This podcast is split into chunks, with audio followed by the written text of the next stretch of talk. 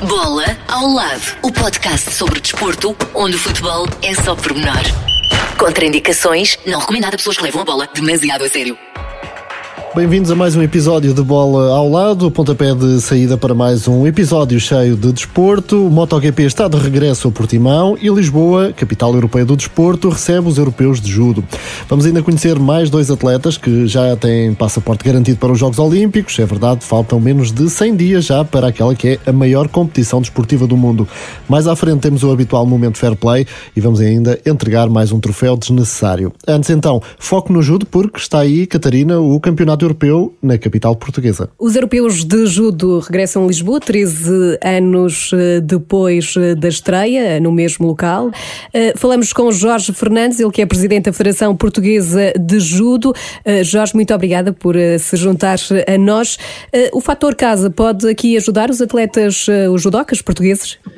o fator casa, aqui neste caso, não vai ser muito importante porque, hum, infelizmente, não podemos ter assistência. Ou seja, se tivéssemos assistência, seria uh, um fator importante. Assim, estaremos em igualdade com todos, sem exceção, pois. Uhum. Está tudo a postos nesta altura? Estamos aqui mesmo à beirinha do arranque dos jogos. Uh, há sempre alguma coisa a afinar à última da hora, não? Sim, estamos aqui agora a montar, acabar de montar aqui tudo o que é preciso. Vai ser uma grande prova. Uh, a nível da organização e a nível dos atletas estão cá os melhores atletas neste momento, no caso da Europa, claro, porque a prova pontua para os Jogos Olímpicos, portanto também ajuda a que todos venham. Uh, depois uh, está em causa também um título, não é? Que é sempre apetecível e motivador, pronto. Mas a pandemia ainda assim afastou alguns atletas ou não? Quer dizer, a este nível não, portanto tem-se hum. falado muito sobre isso, sobre o abandono, haver menos, mas é assim, Neste caso, a este nível, não há. Pronto, não quer dizer que não tenha abandonado um ou outro, mas eh, uhum. digamos que seriam atletas que já não estariam, uh, ou que já não iriam conseguir, digamos, atingir uh, os jogos ou as medalhas, conforme alguns propunham. Mas a este nível não se pode falar em abandono, não há abandono. Uhum. Pode acontecer, o que pode acontecer uhum. é haver atletas uh, que eles têm que testar duas vezes antes de virem e de, um 72 horas, outros 48 horas. E depois voltou a testar à chegada. Bom, nestes casos às vezes dão positivo, eu posso ser que ontem deu um positivo, mas também não é significativo. No meio de 300 e tal, um positivo até nem foi muito. Vamos ver hoje também, pronto. É preciso montar uma bolha, vá lá, há aqui toda uma logística que eh, a pandemia obriga nesta altura, não é? Sim, sim, sim, ou seja, se não tivesse ido a pandemia, uh, posso dizer que a gente não gastaria cerca de 100 mil euros. Hum. O facto de a gente ter que testar todo o staff, todos os atletas, uh, no caso cada um paga o seu, naturalmente, as delegações, mas no caso de Portugal, todos os atletas, todo o staff, toda a parte logística que vai estar na prova, estamos a falar 120 a 150 pessoas, mais ou menos, uh, essas terão que ser testadas por nós, está a ver, três hum. testes é um bocadinho. Depois, para além disso, é, quem é de Lisboa, por exemplo, poderia dormir na casa, uh, e jantar em casa, e aqui neste caso tem que estar a dormir todos no hotel. Também os transportes temos de ter autocarros, mais autocarros e carrinhas, para transportar porque é proibido, portanto ninguém pode viajar em carros particulares ou contactar com alguém da rua, portanto só podem se limitar hotel, pavilhão, pavilhão, hotel e tudo dentro dos veículos autorizados, pronto. Uhum. Ou seja, isto claro que traz um encargo, enfim, enorme, enorme. Uhum. Mas esse investimento enorme uh, vale a pena? Uh, qual é o impacto que espera também na modalidade? Quer dizer, vale a pena, não é? Que estamos a falar de um campeonato da Europa e, como foi dito no início, o último campeonato da Europa único foi em 2008. Portanto, está a ver que não temos campeonatos da Europa desta dimensão uh, assim com muita frequência. Claro. Será o segundo na história do jogo. Portanto, valerá sempre a pena. Agora, como é que nós vamos resolver? Olha, temos que resolver também, naturalmente. Uhum. Mas não, não está fácil, não está fácil.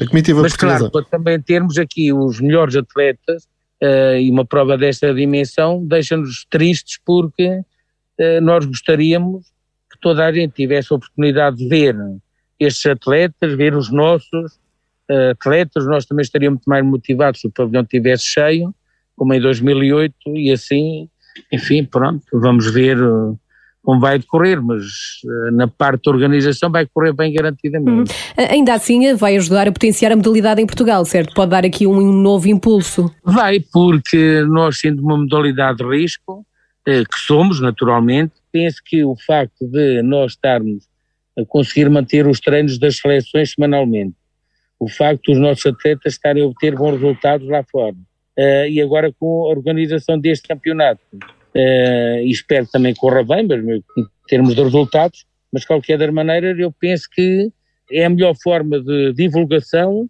e também é a maneira de nós mostrarmos aos pais, aos avós, aos praticantes mais jovens que temos condições, eh, temos competência, temos capacidade para o receber.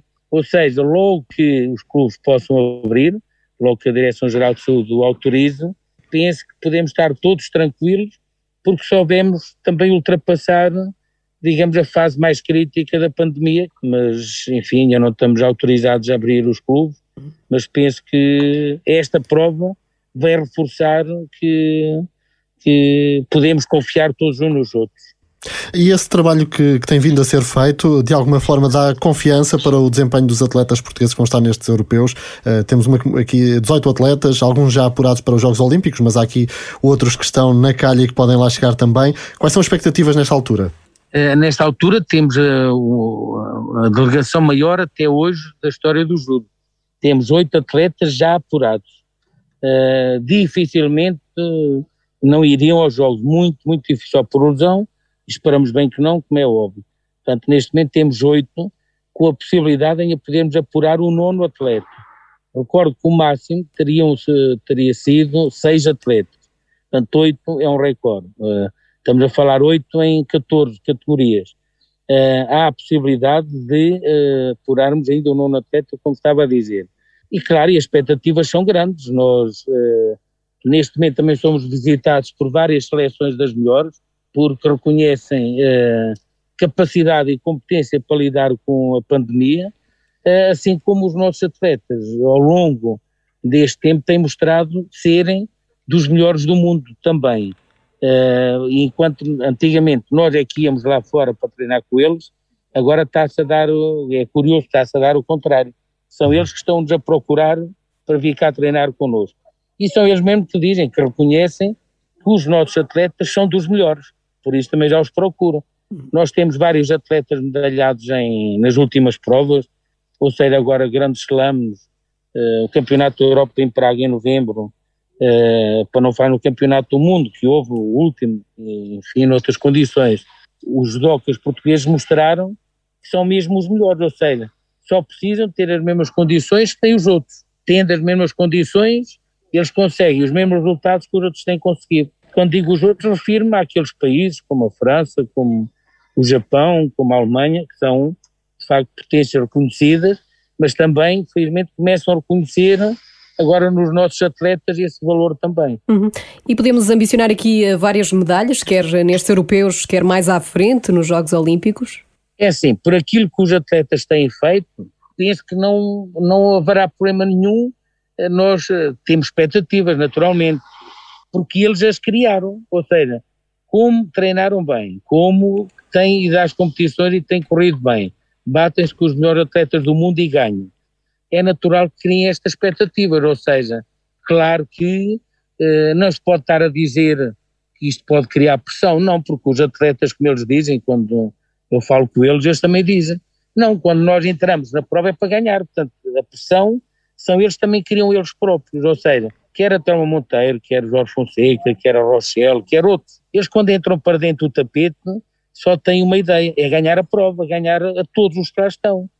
Agora, podem conseguir ou não, eh, mas a expectativa é, é, é real, é, podem ganhar. Eu diria, podem ganhar várias medalhas aqui no Campeonato da Europa, não surpreende nada. Podem chegar ao Campeonato do Mundo, ganhar, aos Jogos Olímpicos e ganhar. E a gente diz, Está bem, mas na história do judo temos duas medalhas e agora de repente a gente vai ganhar mais? Eu acredito que sim, porque como digo, as expectativas vêm porque os atletas têm tido esse, digamos, esse comportamento em termos de grandes slams e grandes prémios ao conseguir ganhar. Pronto. Claro. Aliás, a Rochela Dias dizíamos aqui que já anda a treinar o hino, portanto vamos lá ver se é desta que ela vai cantar o hino.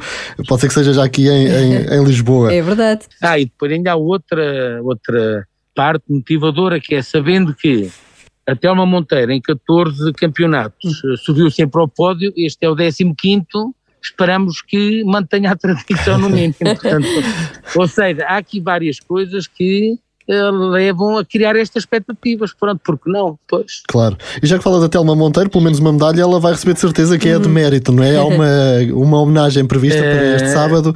Ela vai, vai ser homenageada, eh, penso que irá receber uma medalha. Já tem muitas ao longo da carreira dela, será mais uma. Todas terão a importância, enfim, que, que ela própria dará eh, mas é de facto merecido que é, eh, eu diria que é a melhor atleta do mundo, não tenho dúvidas sobre isso. E uma inspiração também para as hum. colegas, não é? Sim, sim, a Telma continua a treinar quase tanto ou mais que quando se calhar tinha menos idade. E é claro que inspira todos os outros, estão em cima do tapete ou fora do tapete e que olham para ela e a veem a treinar da mesma forma, com a mesma vontade de vencer, claro que é motivador para nós todos. A gente olha para ela e diz, se aquilo é possível, eu tenho que... Pronto, sentimos na obrigação de, de também, enfim, darmos o nosso máximo, todos. O, Jorge Fernandes, agora deixa-me puxar também aqui um bocadinho ao seu papel de presidente da Federação. Uh, foi reeleito para um segundo mandato, uh, em meados do ano passado. Na altura falava em três áreas-chave da ação. Por um lado, os Jogos Olímpicos, de que já falámos aqui um bocadinho também, e a questão dos clubes. Uh, por outro lado, a Casa do Judo. Como é que está este projeto? A Casa do Judo é uma história já antiga, creio eu. Todos falam na Casa do Judo, ou seja, uma seleção como a nossa, que sendo uma das melhores do mundo, não faz sentido que de facto não tenha um local para poder treinar. Pronto, e eu acho que isso é reconhecido por toda a gente. Só que depois ninguém é capaz de dar o passo em frente. E acham que, como nós somos, nós do judo, somos pacíficos e somos todos, uh, desculpa a expressão, gente porreira, portanto uhum. não há problema nenhum. Uh, só que a questão é que também já começamos a ficar um bocado cansados, porque dizerem-nos todos, eu digo todos, todas as entidades, todas uh, várias com quem falamos, dizem: é pá, mas é possível, você ainda não tem, é pá, a gente vai tratar, a gente vai ver. Bom, só que os anos vão passando e como o senhor disse, eu acabo de ser reeleito, acabo não, já foi em outubro, uhum. reeleito para o segundo mandato, é? e estamos a ouvir a mesma coisa quando eu cheguei. E estamos a ouvir a mesma coisa que os presidentes anteriores também ouviram. E pronto, e ficamos assim, então, mas que nós parece que somos miúdos, que é, está mal arrebentado e está calado. Claro que isso começamos a ficar um bocado incomodados.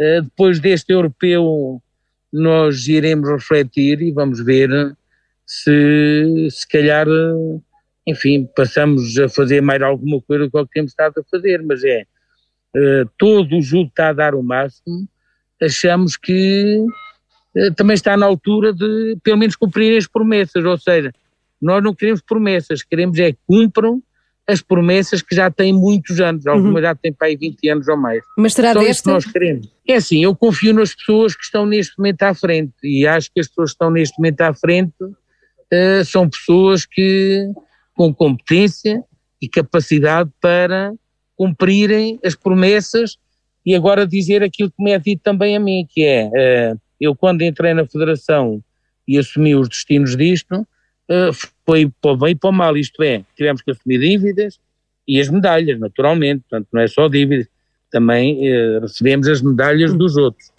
Agora também está na altura de quem está nos lugares de, de decisão também perceberem que também herdaram o bem e o mal, ou seja, uh, não podem dizer, está bem, os outros prometeram, mas nós não fomos nós.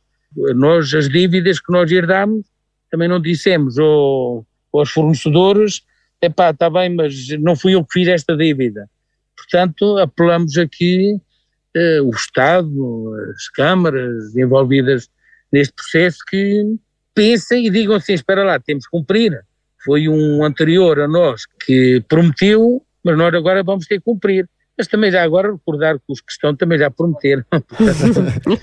não é só do, já não é só do passado.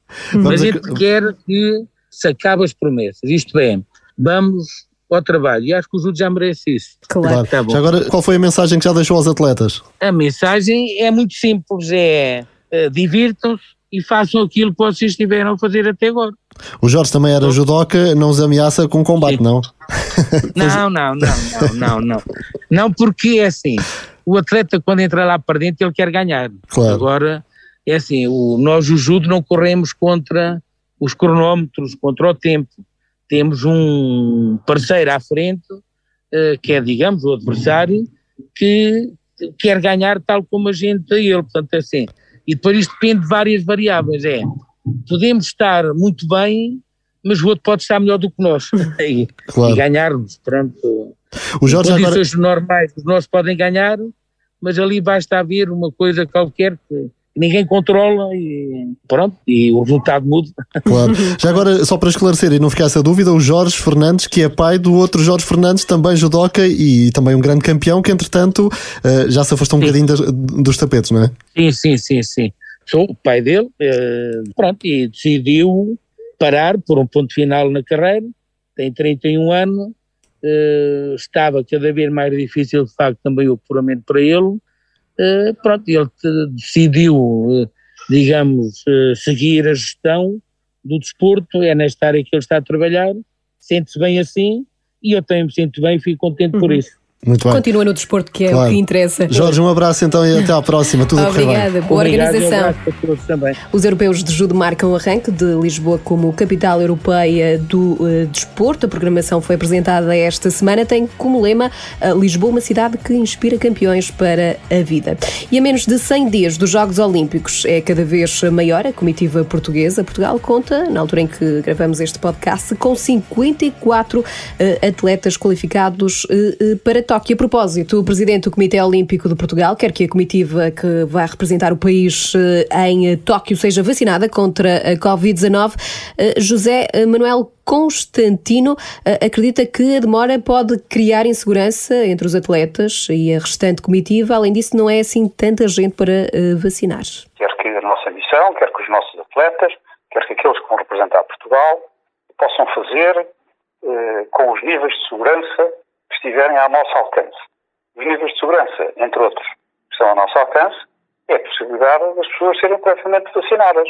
Também não quero que a vacinação dos atletas prejudique outros grupos de risco. Não quero que se deixe para trás uh, pessoas que, naturalmente, têm tanta legitimidade e tanto direito e, porventura, até outra prioridade, do ponto de vista sanitário, que os nossos atletas. Mas nós estamos a falar de uma missão que é uma missão nacional, e estamos a falar de um número que não deve ultrapassar a centena e meia de pessoas, incluindo aqui os atletas, os juízes, uh, os dirigentes. Eu entendo que nesta matéria uma missão olímpica nacional tem responsabilidades públicas que carecem de ser protegidas.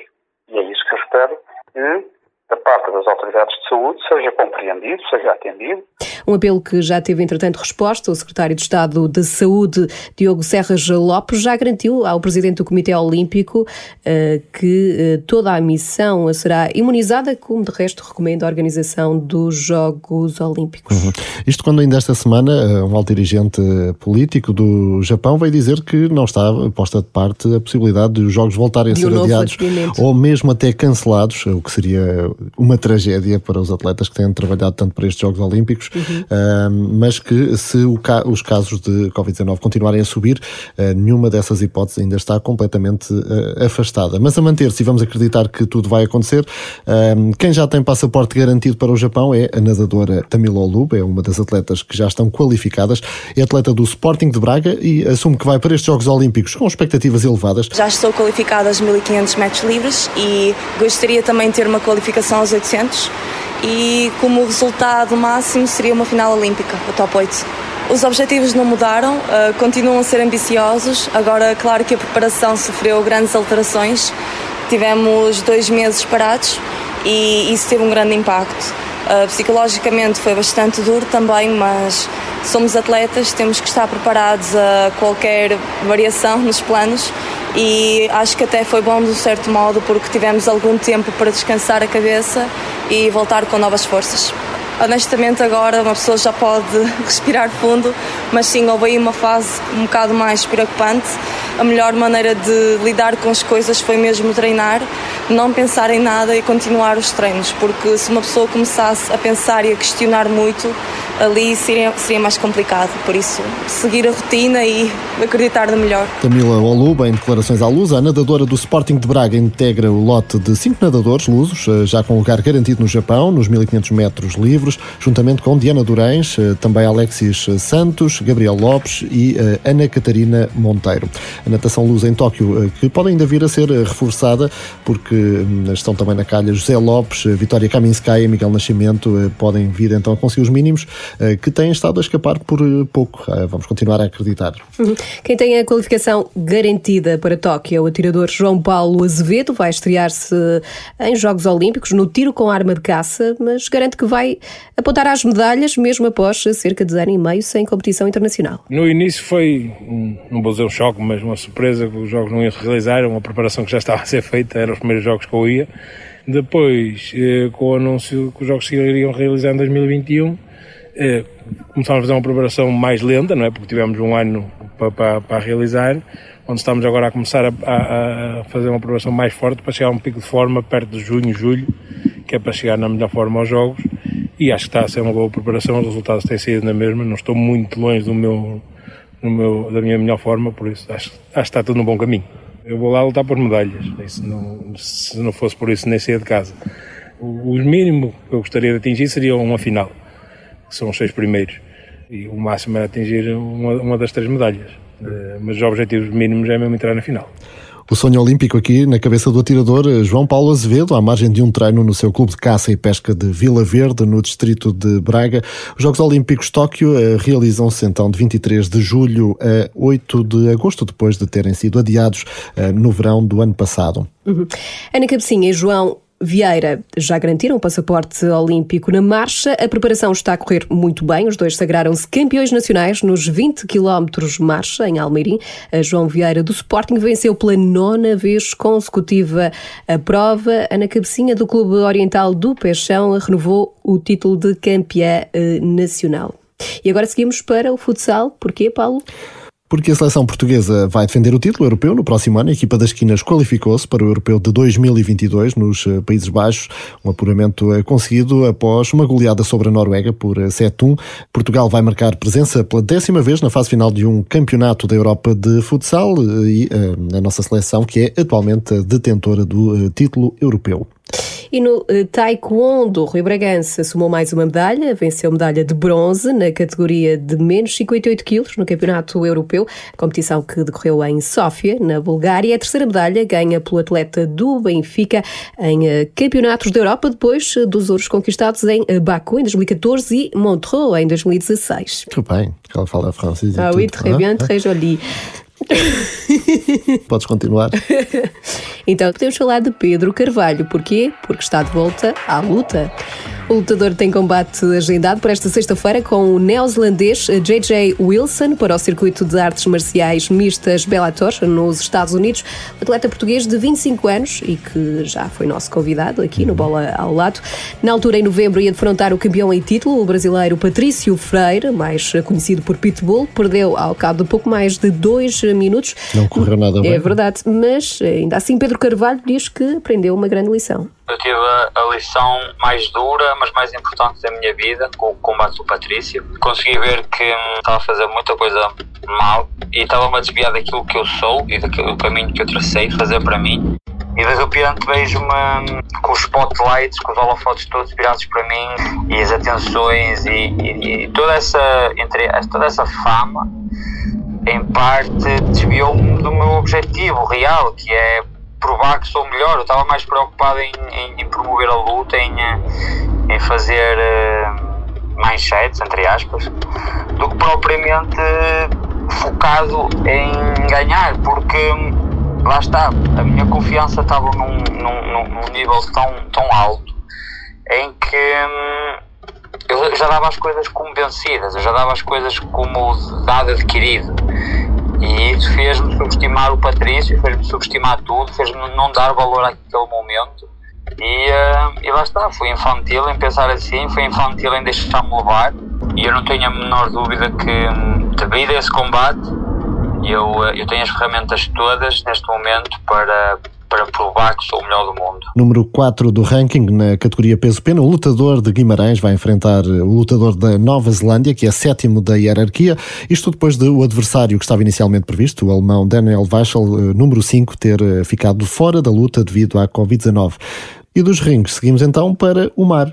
António Laureano terá surfado uma onda na Nazaré com quase 31 metros de altura. A onda foi surfada a 29 de outubro do ano passado, na Praia do Norte, eh, pelo português de apenas 18 anos. É preciso coragem, de facto, uhum. para surfar uma onda com quase 31 metros. A medição da onda foi feita eh, por um professor da Faculdade de Motricidade Humana da Universidade de, de Lisboa e, perante este cálculo, António Laureano acredita que esta onda vai valer-lhe o recorde no livro do Guinness. Vou candidatar ao Guinness e queremos ter a resposta em breve, esperamos. Eu já me candidatei à, à WSL, aos prémios, e são os prémios da WSL, da World Surf League, que definem as zonas que vão para o Guinness ou não. Por isso, podemos dizer que estava com, com sangue nos olhos, porque queria, sem dúvida, apanhar uma onda incrível e uma das maiores do dia. Por isso, acabei por estar, antes da, da sessão, estava relaxado, porque estava com uma vozinha aqui dentro, estava-me a dizer que eu ia apanhar uh, uma das maiores do dia. E pronto, acabou por, eh, por acontecer e, e apanhar este ano. António Laureano terá então batido um recorde que ainda está na posse de Rodrigo Costa. O brasileiro enfrentou em 2017 uma onda de mais de 24 metros. E agora, seguimos para um momento desnecessário. E que por isso leva um troféu. Troféu desnecessário. Um prémio que ninguém quer levar para casa. E vamos atribuir este troféu a Miguel Cardoso. Na verdade, deviam ser dois, um para cada mão. pois, só temos um. Desculpa. Até te engasgas. Engasguei-me. O treinador do Rio Ave protagonizou um momento negativo perto do final do jogo com o Boa Vista, jogo que terminou empatado a três golos. No último golo, que deu empate aos Vila Condenses, Miguel Cardoso dirigiu-se ao banco achadrezado com gestos obscenos, que uhum. já aqui falaste. Na gíria, o famoso pirete. Exatamente. Dois. Dois, no caso. Ora, o Conselho de Disciplina da Federação Portuguesa de Futebol aplicou já um castigo de oito dias de suspensão e também uma multa de 2.805 euros ao eh, técnico do eh, Rio Ave. Miguel Cardoso que fica assim impedido de estar eh, no banco no jogo com o Sporting de Braga já neste fim de semana. Mas uh, nem tudo são notícias tristes no fundo, não é? Momento Fair Play. O espaço mais fofinho deste podcast. E o protagonista desta semana é Miguel Oliveira, porque o piloto português doou uma camisola oficial autografada à Associação Dignitude. O leilão da camisola decorre até 26 de abril. As receitas destinam-se a comprar medicamentos para apoiar pessoas que ficaram em situação precária devido à pandemia. Para participar, basta aceder à plataforma digital e-Solidar e apresentar a licitação. Uma bela atitude de Miguel Oliveira que volta a competir em casa. O MotoGP regressa este fim de semana a Portimão. Olhos postos então no Algarve e no piloto português, que no ano passado, recorde-se, venceu uh, a prova em grande estilo e com uma grande vantagem, um grande domínio do início ao fim. Vamos ver se repete a proeza uhum. este ano. É verdade, pode ser que voltemos a ouvir o hino nacional uhum. no Autódromo Internacional do Algarve. Boa Portanto, sorte ao Miguel. Vamos preparar o sofá. Adeus e até para a semana. Até para a semana. Bola ao lado, o podcast sobre desporto, onde o futebol é só pormenor. Contraindicações, não recomendado a pessoas que levam a bola demasiado a sério.